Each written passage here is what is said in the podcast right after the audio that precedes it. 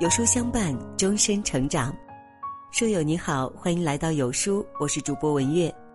由于微信推送机制的改变，没有星标的账号很容易被错过推送。如果您喜欢有书君的文章，请一定记得为有书君点亮星标，我们永不走散。今天我们要分享的文章题目是：跟谁在一起工作太重要了。一起来听。前段时间，在伯克希尔年度股东大会上，芒格、巴菲特这两位九十多岁的老人侃侃而谈。这对黄金搭档已经一起走过了六十一年的传奇之路。在他们相识之前，巴菲特还是一个名不见经传的投资人，而芒格是一位时薪三十美元的商业律师。但自从两个人相遇之后，彼此学习，互相成就，一起经营伯克希尔哈撒韦。使其成为世界上最大的四家再保险公司之一。巴菲特曾说：“芒格用非比寻常的力量拓宽了我的视野，让我从猿变成了人。”芒格也感激巴菲特让他从律师行业中脱身，给了他发挥投资才华的平台。立于皓月之边，可增星光之势。从他们两个人的故事当中，你会发现，与谁一起工作。真的很重要。高瓴集团创始人张磊经常挂在嘴边的一句话就是：“人生的道路上，选择与谁同行，比要去的远方更重要。”这句话其实就是他真实的人生写照。之所以能够成为中国顶级投资人，张磊受到了大卫史文森的深刻影响。那么，大卫史文森何许人也呢？他是耶鲁大学捐赠基金首席投资官，被美国机构投资者奉为教父级的人物。一九九八年，张磊赴美国耶鲁大学求学，获得了在大卫史文森手下实习的机会。那这次遇见呢，奠定了他一生职业生涯的坚实基础。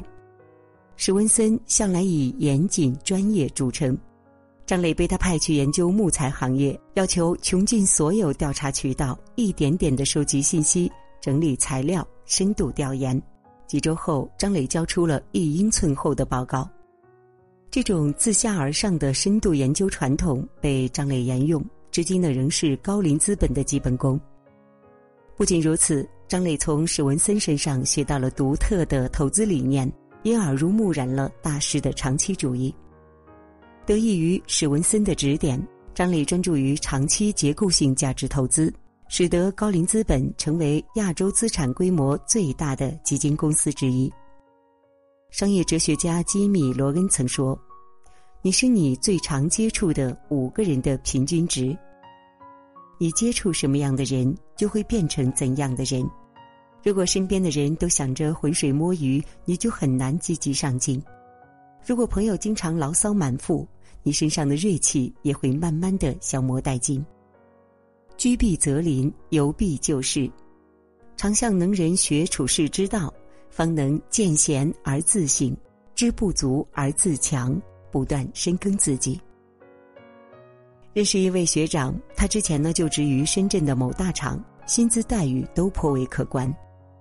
两年前，一位同事问他有没有辞职合伙创业的意愿。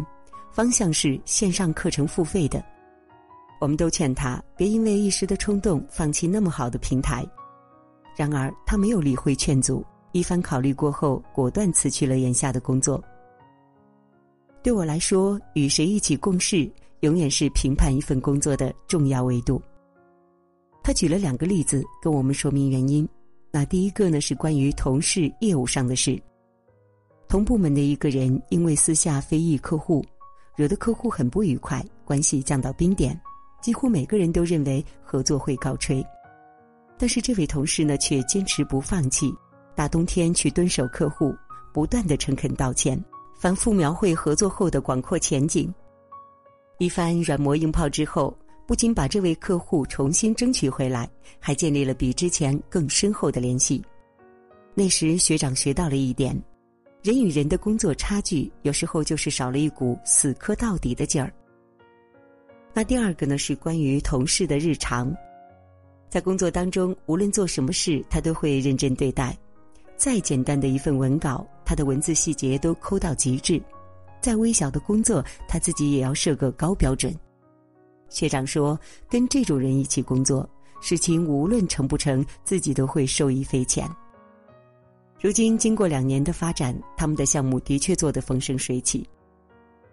人终归是环境产物，正如加州理工学院在杂志上发表的一项研究成果：人类的大脑不仅能够感应到磁场，还会对其做出反应。每一个人都是一个磁场。一起工作的人具备什么样的特质，往往会潜移默化的影响你。荣耀的 CEO 赵明曾为华为效力十余年，他说：“华为人都是学习着华为的冬天成长起来的，什么时候我们都不缺乏危机感。”他从任正非的身上学到了凡事不气馁的韧劲儿。荣耀从华为独立出来之后，虽然一路艰辛，但他每次都咬牙挺了过去。字节跳动梁汝波从张一鸣身上明白了情绪控制的重要性。他如此谈到：“从上大学到现在，我都没有见过张一鸣有打鸡血的状态。他既不过分兴奋，也不过分沮丧。就算是遇到了很不开心的事情，他也非常克制，很难从他身上看到消极情绪。”想要工作上更进一步，最便捷的途径就是以卓越的人为师，学习一切可学之处，可以是工作方法，也可以是一种态度或精神。正如巴菲特所言：“你最好跟比你优秀的人混在一起，这样你将来也会不知不觉变得更加优秀。”曾看过这样的一个故事。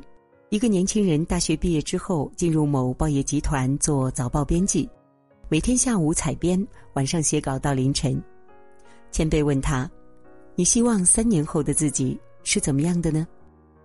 年轻人想了想说：“希望年薪可以达到二十万，能买辆车，载着爸妈去玩买套房，把老婆娶回家。”前辈指点说：“你的愿望一个也实现不了。”传统报业正在衰落，你现在月薪六千，再过三年薪水也改变不了多少。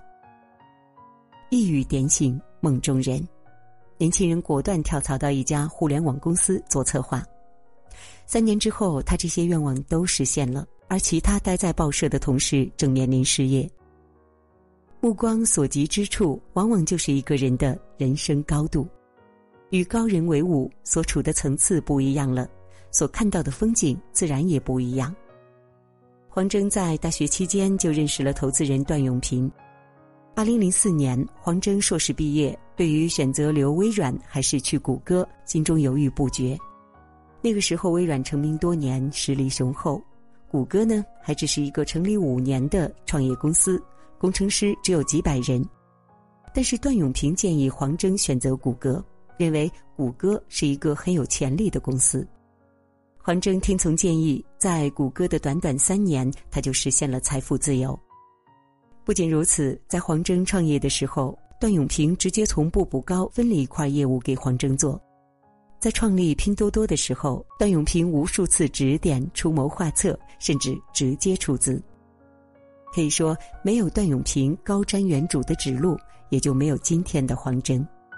黄峥也宣称段永平是他的人生导师，并说。在我的天使投资人里面，对我影响最大的是段永平，他不停在教育我：首先要做正确的事，然后再把事情做正确。一人之力有穷时，目光有其局限性，容易求于一亩三分地。身边格局大、眼界高的人，往往能够高屋建瓴的给到建设性意见。站于巨人肩膀看人生，我们才能一点一点的爬出井底，走出狭隘。美国有一句俚语：“和傻瓜工作，整天吃吃喝喝；和智者一起，时时勤于思考。”如果您想像鹰一样振翅翱翔，就不要与鸡鸭鹅为伍；如果您想像狼一样迅雷奔驰，就不要与猪牛羊同行。在工作，我们选择向什么样的人看齐，就会拥有什么样的人生。点亮再看，一起共勉。